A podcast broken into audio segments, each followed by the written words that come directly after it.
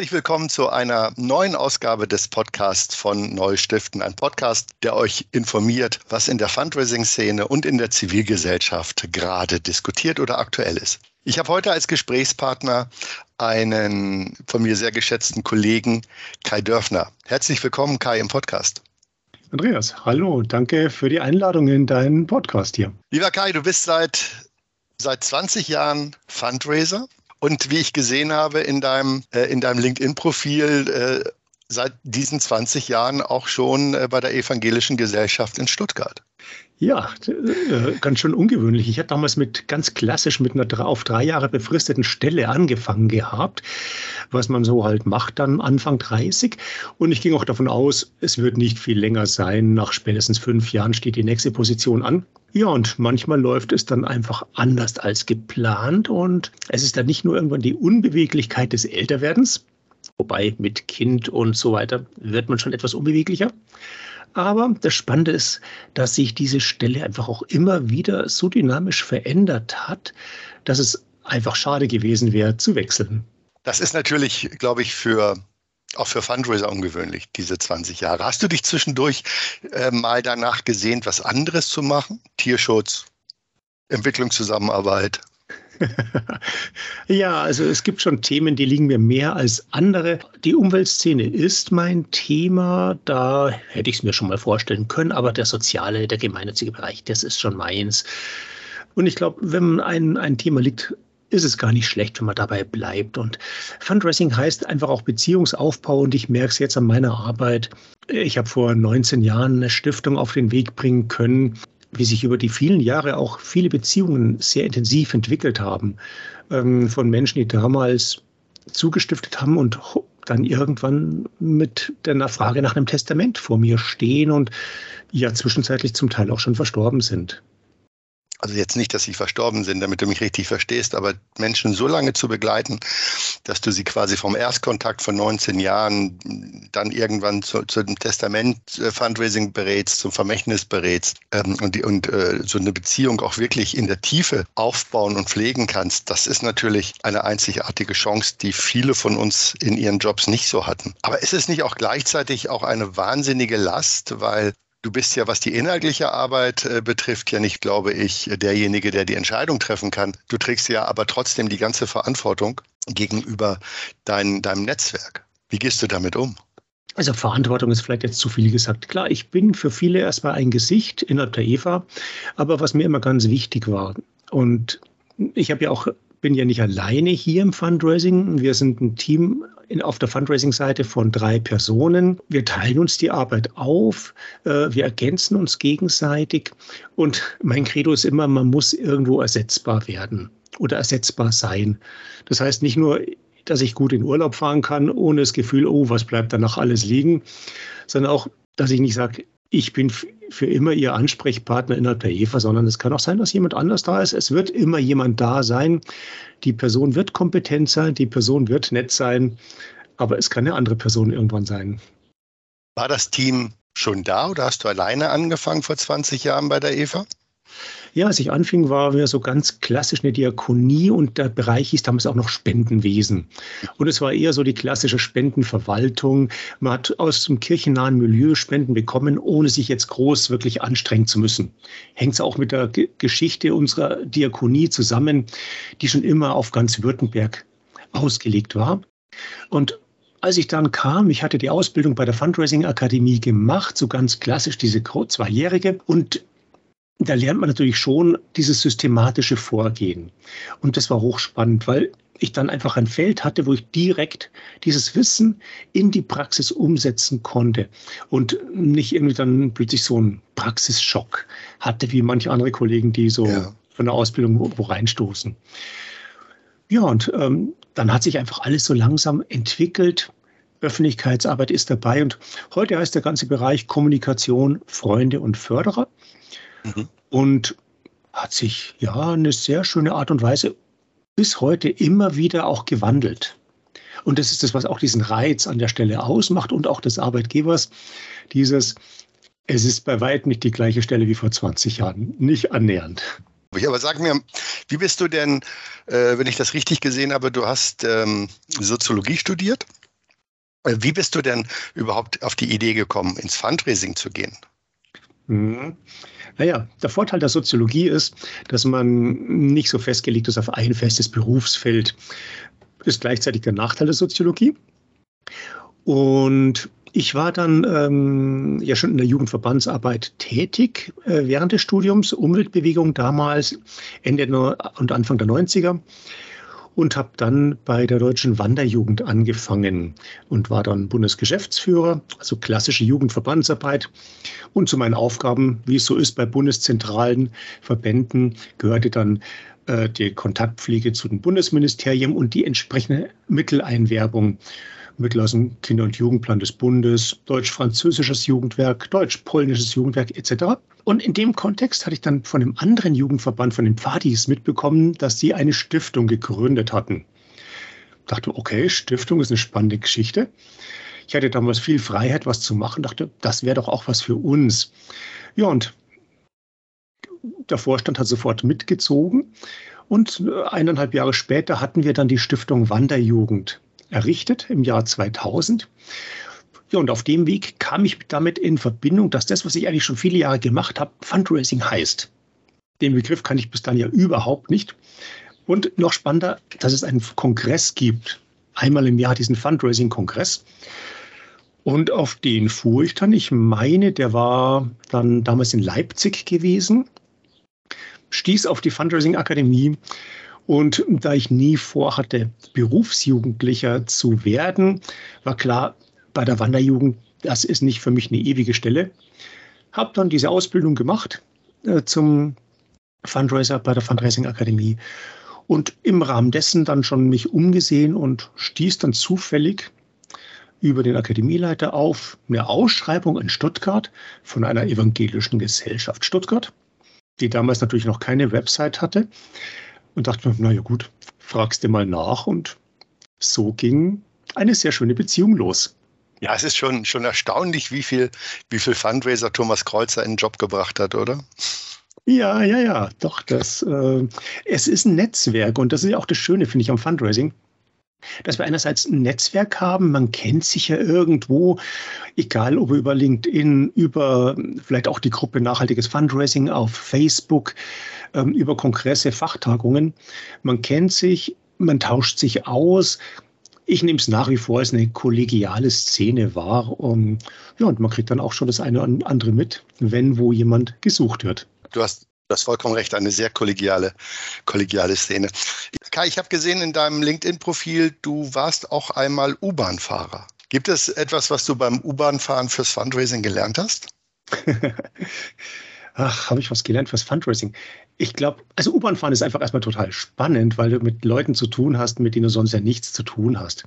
Und ich glaube, was ich gelernt habe, das war ja studienbegleitend, ähm, so die Nachtstunden, so zwei, drei Nächte ähm, pro Woche war einfach dieses, ach, du kannst dich plötzlich aufhören, wenn du keine Lust mehr hast, sondern du musst einfach, wenn du im Job bist, ihn durchziehen, weil sonst steht eine U-Bahn ganz fürchterlich im Weg.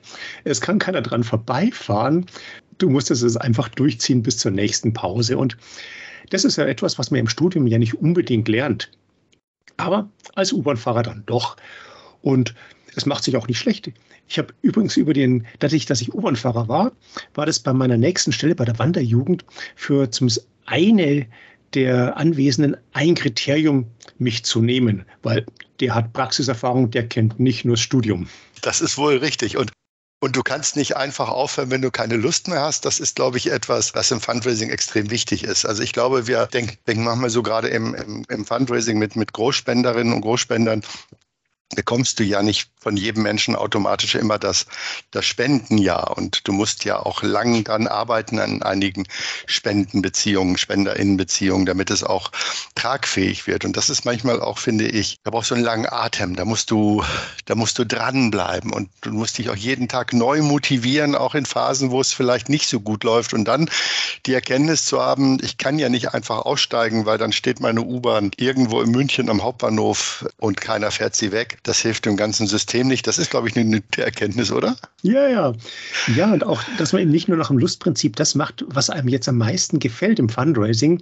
Und es sind ja nicht nur die Kontakte mit Menschen direkt, sondern ähm, wir haben hier so ein Dreieck eigentlich aus Planung, aus dem tatsächlichen Handeln, zu dem ja auch Gespräche gehören. Und als drittes dann dieses Reflektieren. Das ist ja so ein klassisches Planungsdreieck. Und jeder von uns hat eine, einen Schwerpunkt auf einer dieser drei Ecken. Aber eigentlich braucht man ein gewisses, eine Balance daraus, äh, damit es insgesamt rund ist und vor allem, dass wir nicht immer uns im gleichen Saft bleiben. Wir müssen uns ja weiterentwickeln im Fundraising und das heißt halt permanent so ein evolutionärer Prozess, den zu haben und dazu zählt das Planen, dazu zählt auch das Reflektieren. Und ja. nicht nur so eine Alibi-Reflexion nach einer Veranstaltung, und wie lief's? Lernen wir was fürs nächste Mal, ist ja auch nett, aber wir brauchen ein bisschen mehr. Ja, und es kann ja nicht nur sein, dass dann vielleicht das Wasser zu warm war als Ergebnis einer solchen Veranstaltung. Äh, das erlebe ich vielleicht auch gelegentlich, gerade bei Nein, es ist egal. Ich wollte gerade sagen, gerade bei kleineren Organisationen, das ist Quatsch. Ich glaube sogar, dass kleine Organisationen häufig agiler, häufig selbstreflektierter sind als die großen Tanker. Äh, aber auch so, äh, wenn es um Veranstaltungen geht, was ist eure Zielsetzung? Also was, warum macht ihr das? Äh, und könnt ihr überhaupt am Ende eine Reflexion haben? Also könnt ihr überhaupt abschätzen, ob eure Erwartungen erfüllt sind? Das geht ja nur, wenn man seine Erwartungen vorher auch definiert hat und auch alles tut, um diese Erwartungen auch erfüllen zu lassen. Jetzt arbeitest du ja auch, ähm, auch noch als äh, Fundraising-Berater. Ja, Gelegentlich. Ich habe so ein bisschen Nebentätigkeit, mhm. muss ja zum Glück davon nicht leben, kann also das machen, wozu ich äh, Lust und Spaß habe. Und das meiste sind wirklich Seminare, die ich gebe. Entweder für meine Spezialgebiete, also Thema Nachlass, Testament oder Stiftungsgründung, oder diese ganz typischen Einführungskurse, die zum von, was weiß ich, ein Tag bis auch schon auf sechs, sieben, acht Tage verteilt und mehrere Wochen äh, gelegt ähm, stattfanden. Und das ist hochspannend, weil du da nicht mit Menschen zusammenkommst, für die oft Fundraising noch sehr, sehr fremd ist. Da gibt es eine Vorstellung in der Organisation, oft eine kleinere Organisation, vielleicht sogar ein Altenheim, und sagt, ach du, mach doch mal mit 10, 15 Stellenprozent, fang doch mal mit diesem Fundraising an. Wir können immer Geld brauchen. Ja. Ja, und das ist dann eine spannende Kiste, weil mit denen, bei denen komme ich mit einem Wissen, wie es vielleicht die Großen haben, nicht viel weiter. Ja, was ist für dich so, wenn, wenn, du, wenn du mit diesen Menschen zusammen bist, die sich äh, an das Thema Fundraising herantasten, die ja auch, wie ich finde, neugierig sind, aber gleichzeitig auch einen wahnsinnigen Respekt vor der Aufgabe haben. Was, was gibst du ihnen mit? Gibt es da so eine, eine Kai-Weisheit, die du, die du ihnen auf den Weg gibst? Ich glaube, das erste Mal, dass wir überhaupt darüber reden, ist, dass wir uns von dem Begriff Betteln lösen. Weil mhm. ganz oft taucht das erstes Mal so der Begriff Bettelbrief auf. Müssen wir die denn jetzt auch schreiben? Und dann sagen wir, nee, du, Fundraising ist was Selbstbewusstes. Wir reden mit unseren Spenderinnen und Spendern auf Augenhöhe. Die wollen was machen. Wir haben ein Angebot. Und wir haben Fundraising, wir sind die Makler dazwischen. Wir vermitteln zwischen der Organisation und den Menschen, die Gutes tun wollen. Und das hat nichts mit Betteln oder mit irgendeiner Demutshaltung zu tun, wie wir es vielleicht in der Fußgängerzone manchmal erleben. Also du gibst ihnen erstmal Selbstbewusstsein. und ein klares Rollenverständnis. Ich glaube, das gehört ja auch dazu. Ja, ja. Auch natürlich nach innen. Denn ich sage mal, Fundraising hat immer eine Doppelaufgabe, in meiner Wahrnehmung. Das eine sind so diese Skills, also wie funktioniert der Spendenbrief, was ist Großspenden, Fundraising und so weiter. Und das andere ist aber dieses Implementieren von Fundraising in der eigenen Organisation, im Verein, in der Kirchengemeinde, in der Stiftung. Und das ist die Aufgabe, die ganz oft unterschätzt wird weil man denkt immer, ach ja, wenn die Fundraising wollen, dann wissen die schon, was sie wollen. Nicht annähernd. Nicht annähernd, ja, das ist wahr. Du bist ja gefühlt auch schon, seit du im Fundraising bist, auf den Fundraising-Kongressen als Redner. Immer wieder mal gewesen, ja. Eher bei den Fundraising-Tagen, so ein bisschen mit den Leuten, die noch nicht so sich als die Vollprofis ansehen, die noch mit Interesse ins Seminar reingehen. Ja, aber, aber das macht auch Spaß, weil dieses Referieren, und das kennst du ja auch, das bringt einem selbst ja auch immer etwas. Weil Absolut. Immer, wenn ich was vorbereite oder eine Frage kommt, äh, wirkt es ja auch auf mich zurück. Und ich finde auch, dass die Vollprofis, und ich glaube, ich glaube, das ist etwas, was in der Fundraising-Szene relativ breit, breit anzutreffen ist. Also was immer wir jetzt auch unter Vollprofis meinen, also Kolleginnen und Kollegen, die seit Jahrzehnten da sind, die bekannt sind, die, die, die erfolgreich sind, das sind ja auch alles Kolleginnen und Kollegen, die Lust haben, noch was Neues zu lernen. Also das ist ja nicht so wie in anderen Branchen, wo dann, wo dann jemand sitzt und jeden zweiten Satz von dir versucht zu korrigieren, weil doch er eine andere Sicht hat, sondern im Gegenteil. Also ich erinnere mich an, an, an ein spannendes Seminar, das ich in Stuttgart mal hatte, auf dem Fundraising-Tag und da saß Marita Heibach äh, im Seminar. Es ging zum Thema äh, Kapitalkampagnen. Und das war großartig, weil, äh, weil sie Fragen hatte, weil sie äh, Anmerkungen hatte, weil sie auch, auch, äh, weil, weil auch sie ja nun wirklich gefühlt das Fundraising in Deutschland erfunden hat, auch nicht den Habitus hat, ich weiß alles und ich sitze jetzt äh, nur hier, weil ich nicht weiß, wo ich einen Kaffee herkriege, sondern aufrichtig interessiert, neugierig, auch was von anderen noch zu lernen äh, und, und auch, auch diese Dinge aufzunehmen. Das finde ich bei uns in der Branche insgesamt wahnsinnig beeindruckend. Im Moment, ich wüsste jetzt keine Kollegin oder Kollegen, die so selbstbewusst ist, dass sie sagen würde, ich brauche keine Impulse mehr. Wie nimmst du das wahr? Im Prinzip auch so, ja. Also es ist wirklich selten, dass jemand äh, aber das sind auch die Menschen, die man dann nicht auf den Kongressen trifft, äh, bei denen ja. man das Gefühl hat, die, ist, die ruhen in sich und ähm, da tut sich nichts mehr. Aber wer auf einen Kongress geht, die sie auch nicht ganz billig sind, macht es ja nicht nur wegen des guten Kaffees äh, oder der leckeren äh, Pasta, sondern einfach auch wegen des Know-hows und wegen des Austausches. Und es sind ja nicht nur die Vorträge, es ist ja auch dieses Gespräch am Rand äh, mit anderen, wo plötzlich dann so eine Idee kommt, Mensch, ja, oh, spannend. Äh, gleich mal das Notizbuch rausholen, aufschreiben. Vielleicht wird da mal was draus. Also es geht ja immer darum, nicht, nicht irgendwie Sachen zu kopieren, sondern zu adaptieren auf die eigenen Verhältnisse oder so umzustricken, dass es genau ja. wie der Deckel auf den berühmten Topf passt. Absolut aber auch, der, aber auch das Teilen von dem, was, was Kollegen erreicht haben. Ne? Also äh, die ja auch dann Downloads zur Verfügung stellen von, von Tabellen und Listen und Vorlagen, die sie erstellt haben. Das finde ich, das finde ich großartig. Ich glaube, dass diese ganze Dynamik im Markt auch dadurch entsteht, dass wir uns so frei und offen miteinander austauschen. Ja, was ja unsere Vorstände nicht immer gleich gern sehen, muss man ja auch sagen. Aber ich glaube, niemand nimmt dem anderen ja die Spender weg. Offenheit Nein. ist nichts, was uns im Metier wirklich schaden würde. Und ich glaube, irgendwann wird sich das auch weiter in die Hierarchien unserer Organisationen äh, dieses Wissen durchdringen und durchsetzen.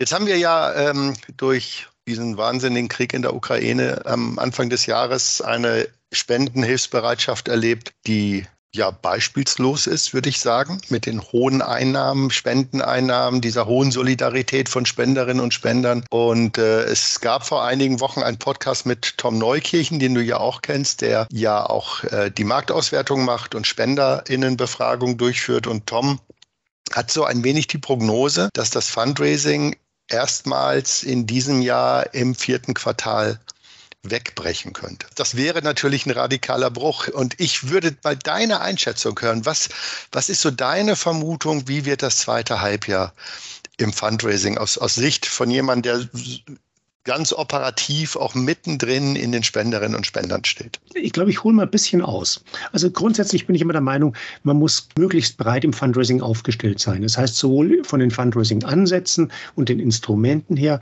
sodass man möglichst über das gesamte Jahr hin auch Einnahmen für gemeinnützige Zwecke erhält, um eben nicht so krisenanfällig zu sein. Denn jede Krise, für die dann wiederum viel Spenden gesammelt werden, geht natürlich zu Lasten der nicht direkt betroffenen Organisationen. Und völlig egal, ob das jetzt 2002, wenn ich mal weit zurückgehe, die Oderflut war, ob das der Tsunami im Jahr darauf war. Ich habe immer gesagt, wenn im November, Dezember mal so eine große Naturkatastrophe eintrete, dann würden wir das massiv merken am Spendenergebnis im Jahr.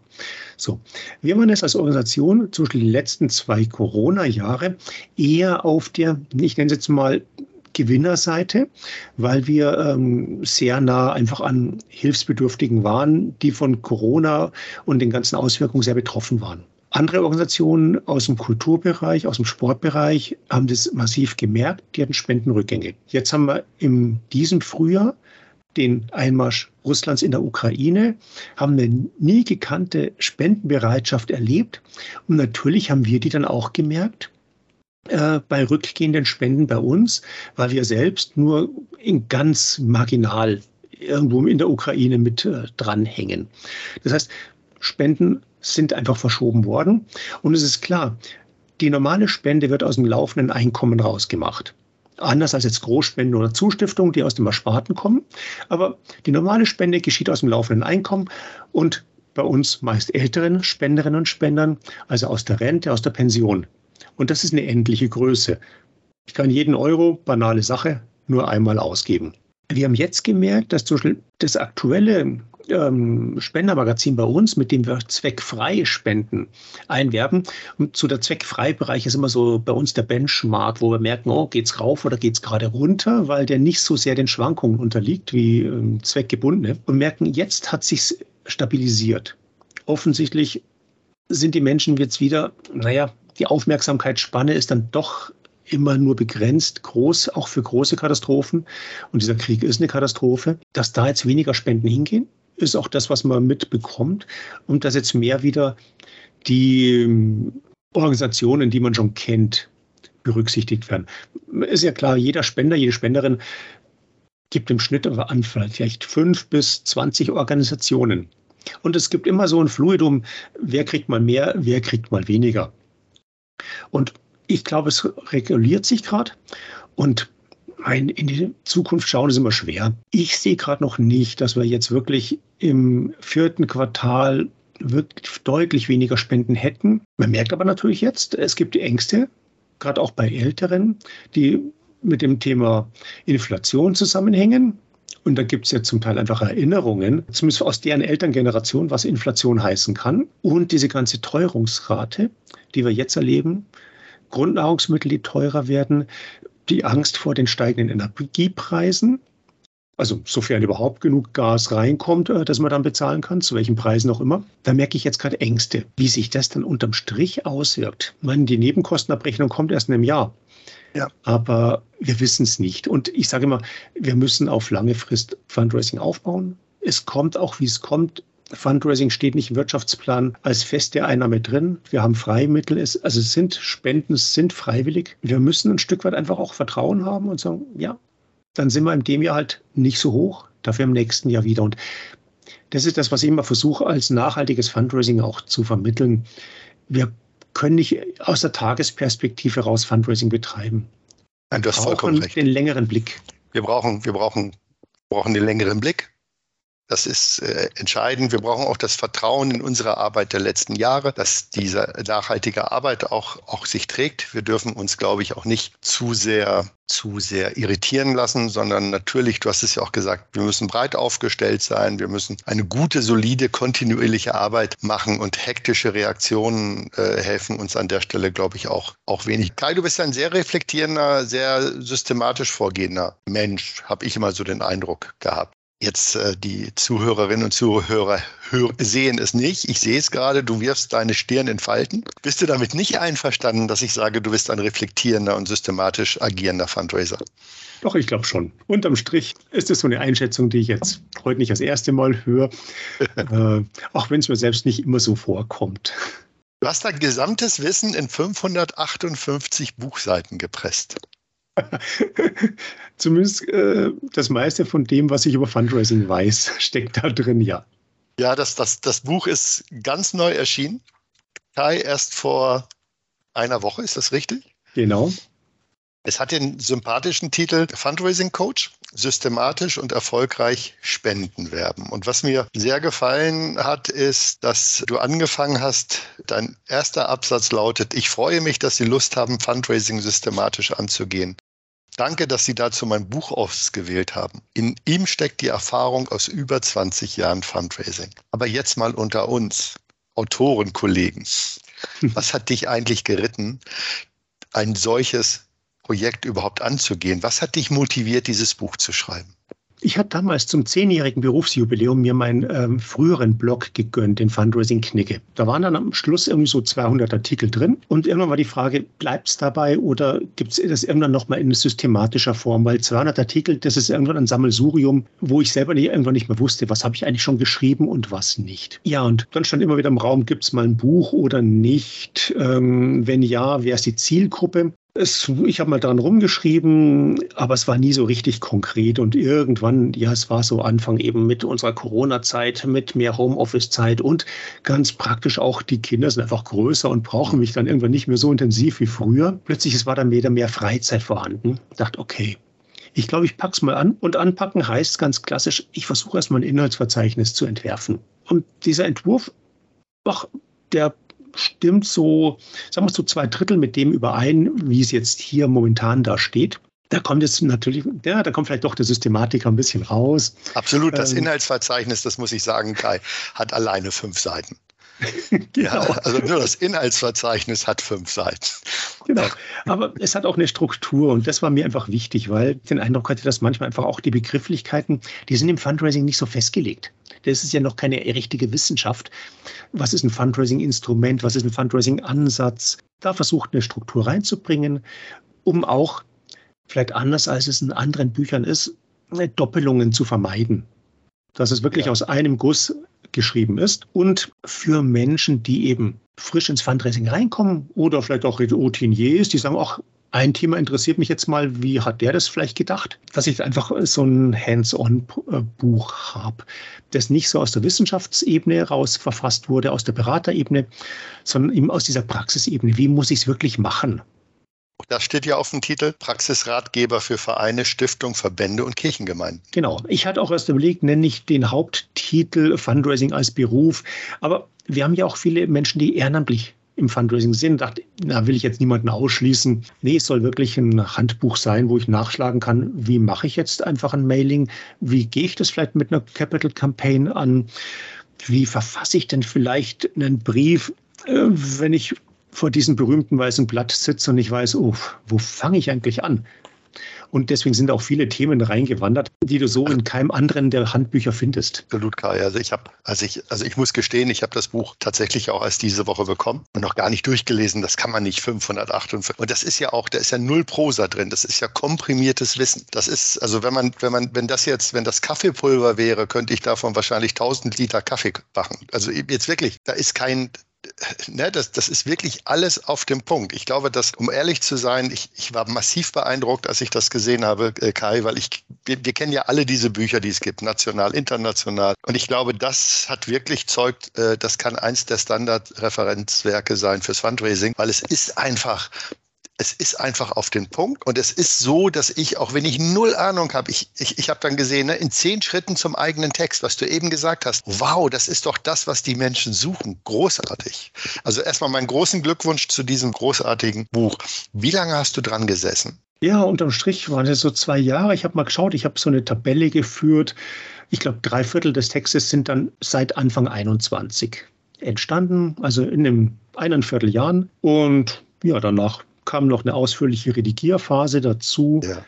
ähm, auch um es einfach in einen Guss zu bringen.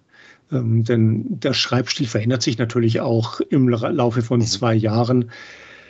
Ja, und jetzt bin ich mal gespannt. Mit etwas Abstand kann ich auch wieder mit gutem Gewissen reinschauen. Und denke mir, okay, ja. Ja, du hast es ja auch, du hast, du hast, es ja auch äh, im Eigenverlag rausgebracht. Das ist ja genau. auch wirtschaftlich ein gewisses Risiko. Ja, klar. Da ist immer die Frage, suche ich mir einen Verlag? Ich glaube, es wäre möglich gewesen, einen Verlag dafür zu finden. Aber ein Verlag bringt dann in erster Linie auch natürlich was, wenn es um Werbung geht. Und die Werbung, die Verlage machen keine große Werbung äh, für so Nischen. Ähm, Bücher. Also muss ich es dann doch selbst machen. Dachte ich, okay, ja. ich mache da noch ein kleines eigenes Projekt draus, mal ein bisschen Marketing in eigener Sache gründen, einen kleinen Verlag. Ist ja mhm. auch so ein kleiner Kindheitstraum mal ein Buch herauszugeben, Verlag zu machen, so als Bücherwurm äh, in Jugendjahren. Ja, und jetzt ähm, muss ich damit leben, habe 500 Exemplare geliefert bekommen und bin eigentlich ganz zufrieden und die Familie stöhnt auch noch nicht. Ach schön. Hast du denn irgendwann den Plan, in dem Verlag auch andere Autoren zu veröffentlichen? Muss man mal abwarten. Was ich mir vorstellen kann, sind vielleicht mal so kleinere Spezialtitel. Es gibt hm. so ähm, na, im, in Großbritannien gab es so eine kleine Serie, äh, Tiny Books ähm, mhm. im Fundraising. Die fand ich sehr charmant, weil die so in einem dünnen Bändchen, so kleines Taschenbuch, 70 Seiten, ja. ein Thema wundervoll auf den Punkt gebracht haben und eigentlich fast abschließend behandelt haben, auch so mit Spezialthemen dabei, wie Retention Fundraising. Da ah, sowas fehlt uns noch so ein bisschen, weil ich bin ja keine Ausnahme. Im Deutschen neigt man ja so ein mhm. bisschen zu den großen Werken. Das, das Land der also, Dichter und Denker. Gab es, äh, jetzt mal, mal so ganz ehrlich unter uns, es, hört, es, es hören ja nur Kolleginnen und Kollegen zu, gab es so ein Kapitel oder einen Bereich, der dir besonders leicht gefallen ist und gab es einen Bereich, der dir etwas schwerer gefallen ist, ein Thema? Also ich, es gab, glaube ich, drei Kapitel, drei so kürzere Kapitel, bei denen ich wirklich in erster Linie aus der, Recherch aus der Literatur recherchiert mhm. habe und aus dem, was mir andere erzählt haben, weil ich da selber keine praktische Erfahrung hatte. Bei allem anderen ist im Prinzip komplett mein Know-how, meine Erfahrung drin. Was mir ganz wichtig war, das erste Kapitel dreht sich ja um die gemeinnützige Organisation, um die NPO. Und das ist das Kapitel, das in der Art, so diese ersten knapp 60 Seiten, eigentlich in keinem anderen Buch vorkommt. Denn die meisten Bücher setzen stillschweigend eigentlich eine Organisation voraus, die Fundraising betreibt, die Lust auf Fundraising hat und irgendwie eine Struktur hat, in der es funktioniert. Ja, nur meine Erfahrung ist, genau das ist eben nicht der Fall. Das sind ja. genau die Punkte, weswegen Leute in Coachings kommen und sich in Austauschgruppen dann austauschen, warum eben das Wissen aus den Büchern irgendwie nicht direkt anwendbar scheint. Mhm. Und es fängt damit an, dass die Organisationen sehr extrem unterschiedlich sind. Du hast ja die lokalen Vereine bis hin ja. zu nationalen Organisationen. Du hast Organisationen, die ein Prozent Fundraising-Ertrag haben und andere mit fast 100. Und entsprechend unterschiedlich ist es. Und es macht auch keinen Sinn zu sagen, ja, du musst Fundraising unbedingt als Stabstelle beim Vorstand andocken, damit es optimal ist. Es hilft mir ja nichts, wenn ich jetzt frisch in eine Organisation komme. Ich kann ja nicht sofort die Organisation umkrempeln, wenn jetzt halt Fundraising bei der Öffentlichkeitsarbeit oder beim Rechnungswesen wäre. Das hast du aber auch mit umgehen. Das hast du aber auch geschickt gemacht. Das erste Kapitel Einführung ins Fundraising, tatsächlich Vielfalt der NGOs. Und das letzte Kapitel, was eigentlich was mich besonders fasziniert hat, Wissen und Fähigkeiten. Und da geht es, weißt du, da geht es ja um, um solche Themen wie Gemeinnützigkeitsrecht, Kreativität fand ich toll. Also ne, wer, wer kümmert sich schon, wo lese ich was über Kreativität und Problemlösung? Psychologie. Du hast ja alleine in der Psychologie zwölf Unterkapitel aufgeschrieben. Das, ne, also das ist schon, da hast du schon diesen großen Bogen geschlagen und man merkt in deinem Buch, und wie gesagt, ich habe wirklich nur, natürlich, ich habe Großspendenfundraising gelesen, weil das war ein Thema, wo ich gedacht habe, da könnte ich eine Meinung zu haben da können, kann ich einschätzen, was du da machst. Und ich fand dieses, dieses wirklich auf den Punkt kommen beeindruckend. Und was mir auch gefallen ist, und das merkt man, du liest wahrscheinlich unendlich viele Bücher hast du in deinem Leben gelesen, oder? Ach, es geht so. Es Mittlerweile geht so. nicht mehr so viel wie früher. So. Ja, genau. Und du hast. Aber man ist Jäger und Sammler. Also nicht nur Bücher, sondern auch diese ganzen Vortragsskripte, die man so im Laufe der Jahre bekommt. Auch von ja. dir natürlich als Vortragender. Da habe ich ein Verzeichnis und das sind die alle schön Hast du noch? Mensch, das ist ja, das ist also ja. Wenn, wenn du was Altes brauchst. Genau, wenn ich, wenn ich mal meinen eigenen Nachruf schreibe, das habe ich mir immer mal überlegt. Ich schreibe mir meinen eigenen, ich bin ja in dem Alter, da muss man über sowas nach. Nein, das ist großartig. Und was, was ich sagen wollte, ist, du hast einen Notizrand gelassen. Wie großartig ist das? Weißt du, du hast, du, und, und du schreibst es ja vorne auch noch. Nicht, dass jetzt jemand denkt, der Kai Dörfner, der lässt viel Platz rechts, dann hat er, hat er mehr Seiten. Nein, sondern es geht dir darum, macht euch Notizen, arbeitet mit diesem Buch. Das ist doch, ist das dein Anspruch? Arbeite mit, mit diesem Buch? Ja, es ist, es ist ein Vorschlag, es ist mein Blickwinkel. Und jeder und jeder wird ja in der eigenen Organisation eigene Erfahrungen machen. Das heißt, das Buch wird ergänzt. Jemand sagt auch, nee, das passt bei uns überhaupt nicht, streiche ich mehr durch. Also mein Anspruch wäre, arbeitet mit dem Buch, schreibt rein, streicht Zeug, das euch nicht gefällt. Es ist jetzt kein, es ist keine Enzyklopädie mit Absolutheitsanspruch, sondern es ist ein Diskussionsvorschlag. Und deswegen auch dieser Titel Coach. Coaching hat ja immer ein Coach und ein Coachee. Und es ist nicht diese Lehrerrolle die nur sagt, ich weiß es und dann stimmt alles, sondern es ist ein Wechsel, es ist wie ein Gespräch. Und das Buch ersetzt vielleicht das Gespräch mit einem Team, das man in den kleinen Orga Organisationen oft nicht hat. Und ich finde übrigens, das ist ein vollkommen uneitles Buch. Also, oh. und, es, und es ist ein Buch, glaube ich, ich habe den Eindruck, das ist ein Buch, das du auch geschrieben hast, damit es andere übernehmen. Also, dass es mein Buch wird, weißt du? Du hast mir die Vorlage gegeben und ich mache mein Buch draus. Und du hast übrigens aus einem meiner Lieblingsbücher äh, zitiert, das irische Tagebuch von Böll. Ich liebe das und seitdem liebe ich Irland. Die, Fried, die Friedhöfe sind voller Menschen, ohne die die Welt nicht leben konnte. Ist das, ist das auch dein, dein Motto? Ich finde, dieses Buch ist so, du, du gehst ganz weit in deiner eigenen Persönlichkeit zurück, breitest dein Fachwissen aus, deine, deine praktischen Erfahrungen kann man spüren, ohne dass du jetzt mit dem Zeigefinger um die Ecke kommst und sagst, hey, probier dich aus und mach. Ist das so eine gute Zusammenfassung? Ja, ne? Das ist die Zusammenfassung. Genau, das ist das Entscheidende. Genau, ja. das ist das Entscheidende. Also man, man darf sich auch als Fundraiser nicht zu wichtig nehmen. Auch innerhalb der Organisation. Wir sind nicht die Wichtigsten in dem Betrieb. Wir machen Kai, unseren wenn, Teil. Wir sind wichtig wir uns, da drin. Aber Kai, wenn wir uns nicht wichtig nehmen, wer nimmt uns denn dann wichtig? In vielen Organisationen sind wir Fundraiser doch nur ein notwendiges Übel. So quasi wie so ein Blinddarm, den braucht keiner. Diese, aber man muss diese Balance halt hinkriegen. Und deswegen ist das Wichtige eben zu sagen, diese interne Öffentlichkeitsarbeit, das ist einfach eine ganz wichtige Sache im Fundraising nicht nur sagen, ja, ich brauche jetzt Ressourcen, sondern intern zu werben und zu erzählen, wie funktioniert Fundraising. Zum Beispiel Einführungstage neue Mitarbeitende. Da gehe ich halt auch mal hin und erzähle mal, was tut der denn da die ganze Zeit? Oder als wir mit Erbschaftsfundraising anfingen und ich damals so im, beim Mittagessen mit Kollegen merkte, uh, das kommt irgendwie ganz komisch rüber. Dann war ich bei der nächsten Mitarbeitendenversammlung und habe einfach eine halbe Stunde lang erzählt, wie funktioniert denn dieses Werben um Nachlass und Testament. Und das ist einfach ein Teil interne Öffentlichkeitsarbeit. Und das ist auch wichtig. Und all das genauso wie ein QM-Handbuch sorgt dafür, dass ich als Person erstmal auch entbehrlich natürlich wieder werde. Da sind wir wieder bei den irischen Friedhöfen, dass auch jemand anders einfach wieder weitermachen kann und wieder ganz eigene Impulse reinbringt, weil ich habe die Weisheit nicht gefressen. Aber ich habe Erfahrung, die gebe ich weiter und ja. was jemand daraus macht, ist nochmal eine andere Kiste. Es geht nicht um Weisheit, es geht um Wissen. Das ist, glaube ich, ein großer Unterschied. Und dann hast du dir, dann hast du auch dieses, das ist ja ein hybrides Buch. Habe ich das richtig verstanden? Also es braucht dieses Buch, aber es gibt gleichzeitig äh, fundraising-coach.de äh, als Webseite. Das heißt, du aktualisierst das Buch auf der Webseite. Habe ich das richtig verstanden? Ja, ich, das ist jetzt noch ein bisschen Work in Progress, ja. weil eine Baustelle nach der anderen. Zuerst mal findet man dort eine Seite, wo einfach die ganzen Links aus dem Buch ähm, drin sind, weil Links können sich immer mal wieder ändern und ich finde es immer übel, wenn in einem Buch Links drinstehen, die ja halt nicht mehr aktuell sind.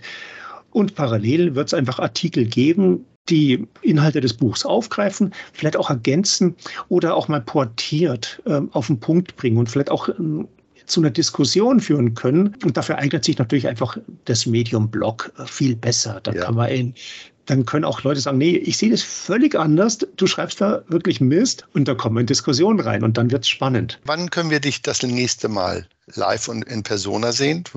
Auf welcher Veranstaltung bist du für uns FundraiserInnen wieder persönlich ja, ansprechbar? Ich hoffe, dass alles stattfindet. Also auf dem Fundraising-Kongress in Berlin im September werde ich da sein und direkt anschließend geht es ja weiter zum Deutschen Stiftungstag ja. nach Leipzig und auch da werde ich wohl vor Ort sein. Und ja. Hast du auf dem Fundraising-Kongress einen Tipp, was, was, wohin wir alle gehen sollen? Uh, so genau habe ich das Programm noch nicht angeschaut. Das kam ja, ich glaube, gestern, vorgestern ist raus, aber du hast vermutlich einen. Ja, die Mitgliederversammlung. Liebe Kolleginnen und Kollegen, geht zur Mitgliederversammlung. Aber Kai, das heißt, wir beide sehen uns also quasi in Berlin und in Leipzig. Wir können ja theoretisch auch zusammenreisen. Nein, recht, recht herzlichen Dank, dass du bereit warst, über dein Fundraising-Leben und dein Buch zu sprechen. Hat Danke, dann sehen wir uns in Berlin. Alles Gute. Bis dann. Ciao.